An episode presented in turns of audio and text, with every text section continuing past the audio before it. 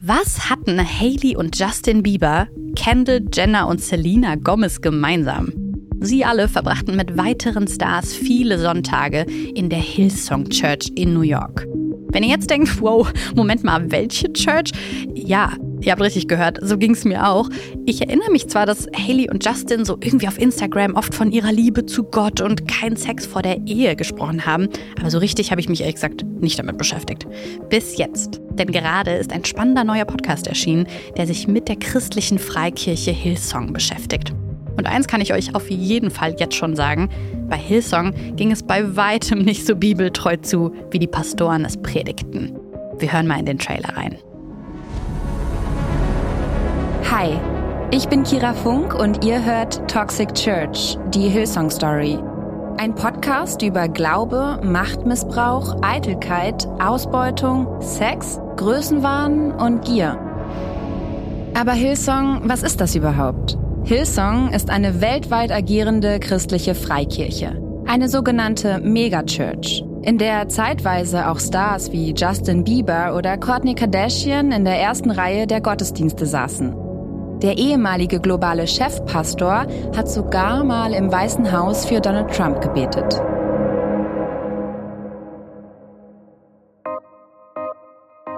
Das ist ein DPA-Podcast für Podimo. Mein Name ist Maria Popov. Heute ist Freitag, der 31. März 2023 und das ist der Stand der Dinge, der Kulturteil.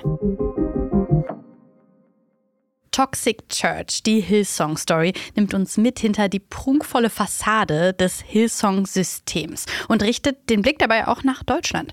Ehemalige Mitglieder berichten von Ausbeutung, Manipulation und seelischem Missbrauch. Und genau darüber möchte ich jetzt mit Kira Funk sprechen. Sie ist Journalistin und Macherin des Podcasts. Hallo Kira, schön, dass du da bist. Hallo, ich freue mich auch. Ey, aber erstmal von vorne, ne? Also mich hat ja der Podcast sowas von abgeholt und auch diese Story über Hillsong, die mir gar kein Begriff war. Hillsong ist eine christliche Freikirche, die 1983 in Australien gegründet wurde und von dort aus in die ganze Welt expandiert, auch in Deutschland. Gelehrt wird natürlich Gottes Wort aus der Bibel. Es gibt Pastoren, die fast so wie Stars angehimmelt werden und Gotteshäuser.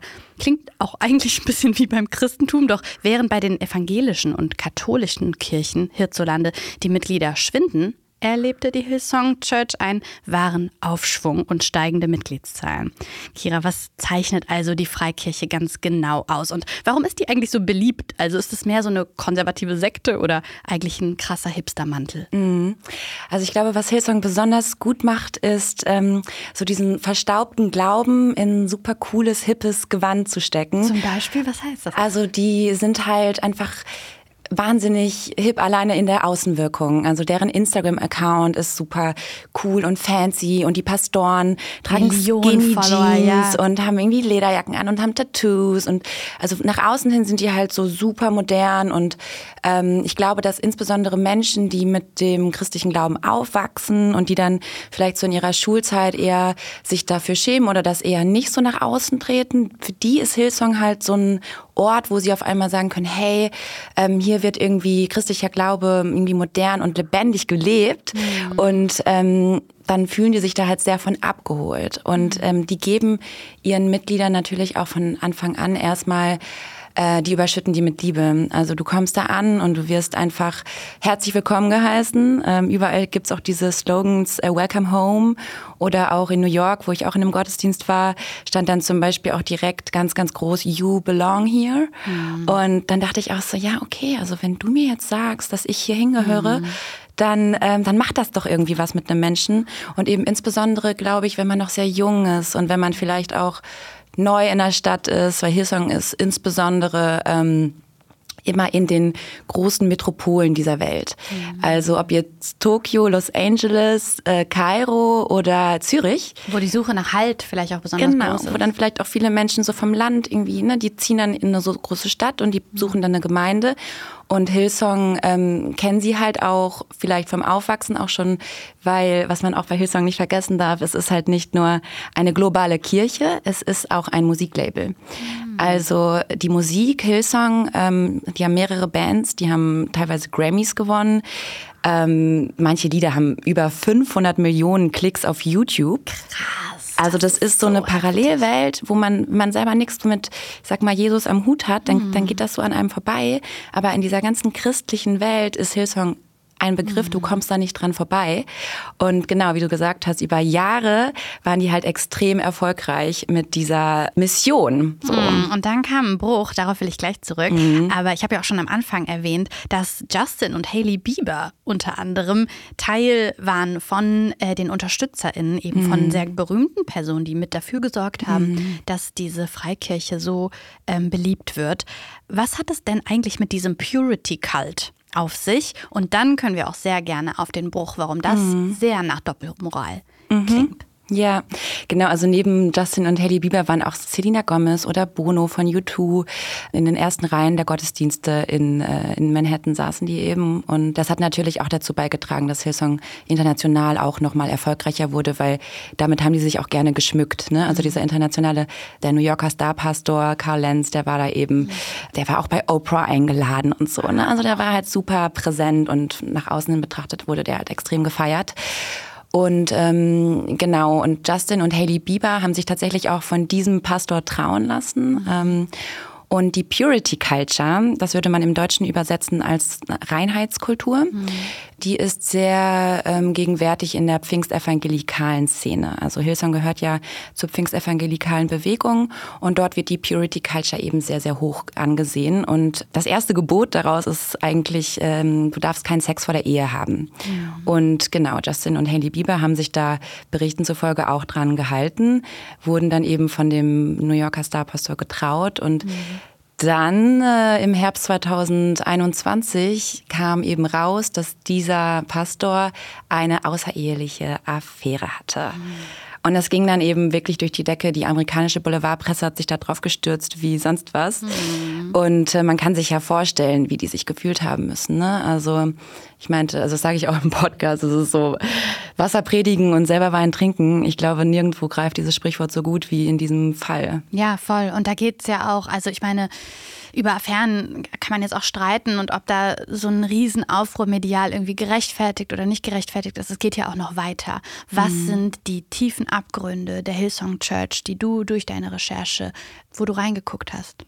Also was mich besonders trifft, sind diese sehr persönlichen Missbrauchsvorwürfe, die Mitglieder auch mir erzählt haben. Also ich war auch zuerst in New York, da ging die Recherche auch los und da habe ich zum Beispiel auch die ähm, Janice Lagata getroffen, die ist über zehn Jahre war die da Stage Managerin in New York und hat das eben auch mit aufgebaut. Und die hat mir erstmal richtig krasse Geschichten erzählt. Und dann dachte ich so, hm, okay, ähm, ob das in Deutschland genauso ist, kann ich mir irgendwie nicht vorstellen. Hier ist doch vielleicht eher alles so ein bisschen friedlicher und nicht ganz so dolle. Aber dann die ersten Interviews, die wir dann auch oder ich auch hier geführt habe in Deutschland, da musste ich schon sehr schlucken. Also ähm, gerade was der Max zum Beispiel erzählt, ähm, der die Gemeinde in Konstanz am Bodensee mit aufgebaut hat. Mhm. Ähm, wie der da psychisch auch teilweise unter Druck gesetzt wurde. Beispielsweise, er war innerhalb von drei Jahren mal an zwei Gottesdiensten nicht da und er hatte, also bei Hillsong arbeitet man als Freiwilliger ganz viel mit, darauf stützt sich auch diese Kirche. Mhm. Ähm, was eben auch ein Teil dieser ganzen Vorwürfe sind, ist die Ausbeutung, also die strukturelle Ausbeutung von Freiwilligenarbeit. Mhm. Ähm, es sind ungefähr 20 Festangestellte bei Hillsong im Jahr 2022 im Vergleich zu 560 Freiwilligen, Krass. die halt alles stemmen. Ne? Also, und die dann teilweise eben von morgens um sieben bis abends um 22 Uhr diese Gottesdienste stemmen. Ja. Und ähm, diese Gottesdienste sind halt konzertartig. Das heißt, da fällt sehr viel an. So, ne? Also man mhm. kennt es ja von Technik und so. Und das machen die alles freiwillig. Ähm, und dann wird denen eben gesagt, das ist nicht für die Church, sondern das ist für Gott. Das ist äh, und dann das ist auch eine Ehre, dass du das Da geht es also auch um Geld. Und das ist ja zum Beispiel mhm. auch etwas, das mich auch total überrascht hat. Nicht nur freiwillige ehrenamtliche Arbeit, sondern PraktikantInnen bezahlen sogar für ihre Praktika. Also das war echt Next Level. Boah, Kira, erzähl mir davon. Was ist das und was ist ja. denn das mit diesem Geld und der Freikirche? Warum mhm. ist das so ein krasser Kern mhm. dieser Bewegung? Also einmal genau zu den Praktikum. Ähm, es ist eben so, dass mir mehrere Quellen erzählt haben, dass man bei Hillsong Germany ein Praktikum machen kann. Dafür muss man aber bezahlen. Also es ist nicht so, dass du kein Geld dafür bekommst. Du musst auch noch Geld dafür bezahlen.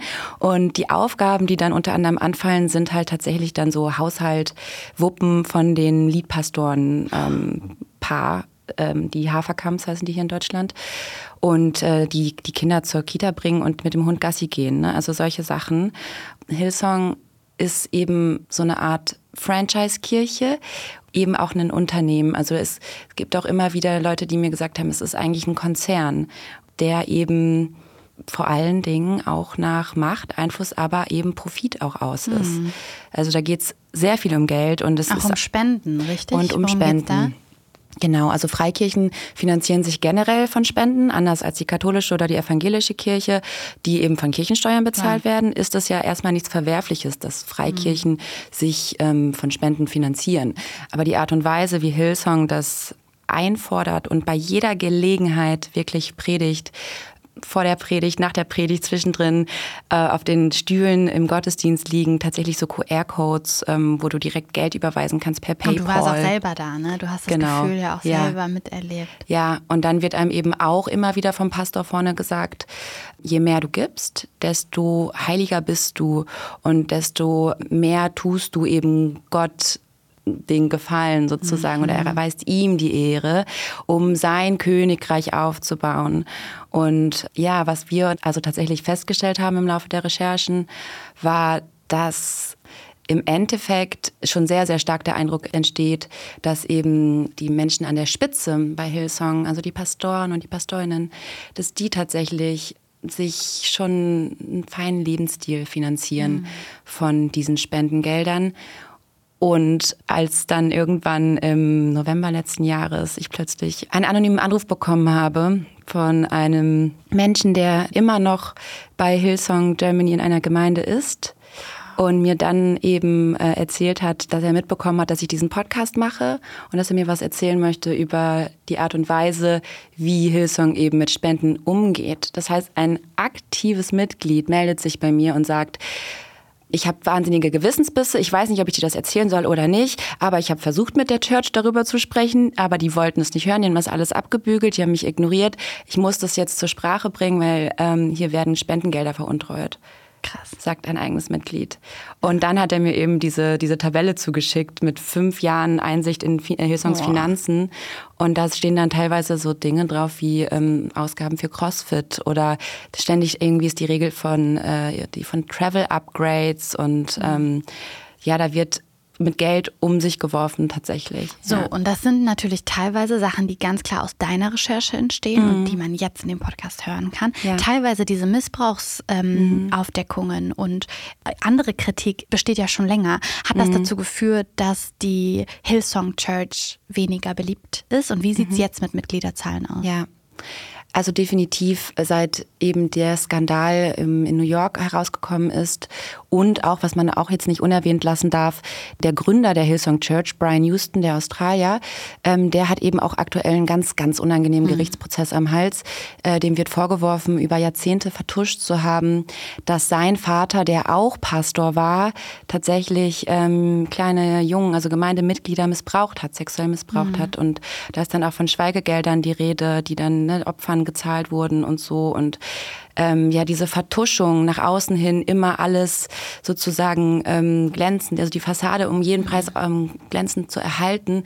Durch diese Skandale bröckelte das. Und ich habe das Gefühl, dass international gesehen schon auch für viele Mitglieder das dann tatsächlich ein Schritt zu viel war, mhm. ähm, eine Sünde zu viel, die sie dann vielleicht nicht mehr so hinnehmen wollten. Und deswegen schrumpft die Hillsong Church tatsächlich. Und auch in Deutschland, also während unserer Recherche, kam dann irgendwann äh, die Info, dass beispielsweise die Hillsong Church in Köln zugemacht hat. In, mhm. Weihnachten war der letzte Gottesdienst jetzt 2022. Das heißt, man kann schon erkennen, dass denen ein bisschen die Leute wegrennen. Aber, und das ist so ein bisschen hier, ich sage immer, die Metaebene von Hillsong, was man dabei eben nicht vergessen darf, ist, dass Hillsong ja, wie gesagt, zur pfingstevangelikalen Bewegung gehört und das ist halt die schnellst wachsendste religiöse Bewegung der Welt und die sind halt nicht aufzuhalten. Also Prognosen nach wird es ähm, bis 2050 eine Milliarde Pfingster geben weltweit. Also das heißt, einer von zehn Menschen wird Pfingstler sein und ähm, was man dabei eben ganz klar berücksichtigen muss, ist, die vertreten ganz klar sehr, sehr erzkonservative Werte. Mhm. Und die treten ähm, ja gegen Homosexualität, generell mhm. gegen sexuelle Gleichbestimmung. Die sind wahnsinnig antifeministisch. Ne? Die wollen diese diese herkömmlichen Rollenbilder von Frau und Mann aufrechterhalten, die sind gegen Abtreibung. Mhm. Und das sind dann eben auch Gruppierungen, die beispielsweise Trump unterstützen, mhm. die Bolsonaro in Brasilien unterstützen, die Viktor Orban in Ungarn mhm. unterstützen und, und, in Deutschland. Ja, ja, in Deutschland eben dann im Zweifel die AfD wählen. Wie kann man diese Verbindungen feststellen? Wo sind die Verbindungen in Deutschland zur AfD? Ähm, ich habe unter anderem auch mit ähm, dem Professor Gerd Pickel von der Universität Leipzig gesprochen, der dazu forscht. Und der meint, es gibt eine sehr, sehr klare Koalition zwischen Rechtspopulisten und Pfingstlern, weil die eben insbesondere dieser Punkt gegen sexuelle Vielfalt oder beispielsweise auch ne, frühkindliche Sexualerziehung, mhm. das ist so ein Thema, da werfen die ihre anderen Dinge über Bord, weil das ist so der Punkt, wo die sich einfach versuchen, gegenseitig zu unterstützen. Und deswegen ist diese ganze Thematik tatsächlich hochpolitisch, ja. Mhm. Und was wir auch ähm, gesehen haben, es gibt ja auch wusste ich vorher auch nicht. Es gibt auch christliche InfluencerInnen. Mhm. Da gab es dann beispielsweise auch ähm, von einem Post, wo sie ganz klar gesagt hat, das sind Leitlinien, wen man als Christ, als Christin in Deutschland eigentlich wählen soll. Und natürlich hat sie keine direkte Wahlempfehlung abgegeben, aber da stand eben drauf, Schutz vor dem ungeborenen Leben, gegen Genderideologie mhm. und genau, ne, also klares Familienbild. Wenn man das runterbricht, dann Eine steht klare da in Sprache, ja. wählt die AfD. Ne? Ja, genau. Ja. ja. Ich möchte jetzt sehr gerne auch noch auf deinen persönlichen Bezug zu dem Thema kommen. Mhm. Wie sieht der aus und was hat es mit dir gemacht, dann dieses Projekt umzusetzen? Ja, das erzähle ich ja auch gleich in der ersten Folge. Das ist schon auch ein verrücktes Gefühl, da so ähm, tatsächlich äh, in die Öffentlichkeit mitzugehen, weil ich habe das in meiner Jugend und auch als junge Erwachsene, ich meine, ich bin jetzt 33, aber ich habe das eigentlich immer versucht, ähm, nicht nach außen zu kehren und eher mich dafür auch geschämt, dass ich da so zum Teil eben in einer Freikirche aufgewachsen bin. Mhm. Ähm, bei den Mennoniten, mein Uropa ähm, hat die gegründet in Bielefeld, da komme ich her. Und da bin ich dann immer eben von meinen Großeltern mit in die Sonntagsschule mitgenommen worden. Mhm. Und die Mennoniten, das kann man sich vorstellen wie Baptisten, also die tragen auch immer diese Röcke und die haben diese mhm. Zöpfe und ne, da kein Sex vor der Ehe und so mhm. weiter. Das ist da eben einfach ähm, ja sehr konservativ, sehr prüde. Wie lange hat ja. dich das in deinem Leben begleitet? Ähm, bis ich 15 war und wow. dann, genau, also da bin ich dann eben regelmäßig dann noch in die Jungschar genannt, das ist dann diese Jugendgruppe und da gibt es dann auch Freizeiten und dann wird eben äh, vorm Frühstück schon in der Bibel gelesen mhm. und Bibelarbeit gemacht und die Jungs und die Mädchen äh, springen halt auf gar keinen Fall gemeinsam in See und wenn dann überhaupt, haben die Mädels noch ihre T-Shirts und ihre Röcke an. So muss man sich das vorstellen, mhm. genau. Ja. Inwiefern ja. hat das dein Leben mhm. geprägt, dass du wahrscheinlich eben jetzt erst auch auf diese Scham zurückblicken kannst mhm. und sagen kannst, das sind Werte, die mhm. mitgegeben wurden, die ja, toxic sind. Toxic mhm. Church ist der Podcast. Also ich glaube, ähm, tatsächlich hat es mir mit diesem Hintergrund in erster Linie geholfen, ein sehr vertrauensvolles Verhältnis oder eine sehr gute Gesprächssituation mit meinen InterviewpartnerInnen mhm. zu gestalten, weil ich hatte schon das Gefühl, die, die fühlen sich verstanden von mir, weil ich, ich kenne diese Gehirnwäsche. Ich weiß, ja. was es mit jungen Menschen machen kann, wenn man ihnen sagt, du bist schlecht, du bist Sünder, äh, du kommst in die Hölle, wenn du nicht das und das und das machst. Mhm. Und eben auch immer so dieses, sich für seine eigenen Bedürfnisse, für seine ganz menschlichen Bedürfnisse zu schämen oder das eben alles zu leugnen. Ja, also auch Sexualität, das sind ja ganz normale Dinge, die dort eben verteufelt werden mhm. im wahrsten Sinne des Wortes. Genau, also ich bin da jetzt total froh, dass ich diesen Podcast machen darf, weil ich wirklich das Gefühl habe, dass wir da was, was Tolles geschaffen haben, weil die Menschen, die mit uns eben gesprochen haben, sehr persönlich werden und eben sehr viel von ihren eigenen Erfahrungen da berichten.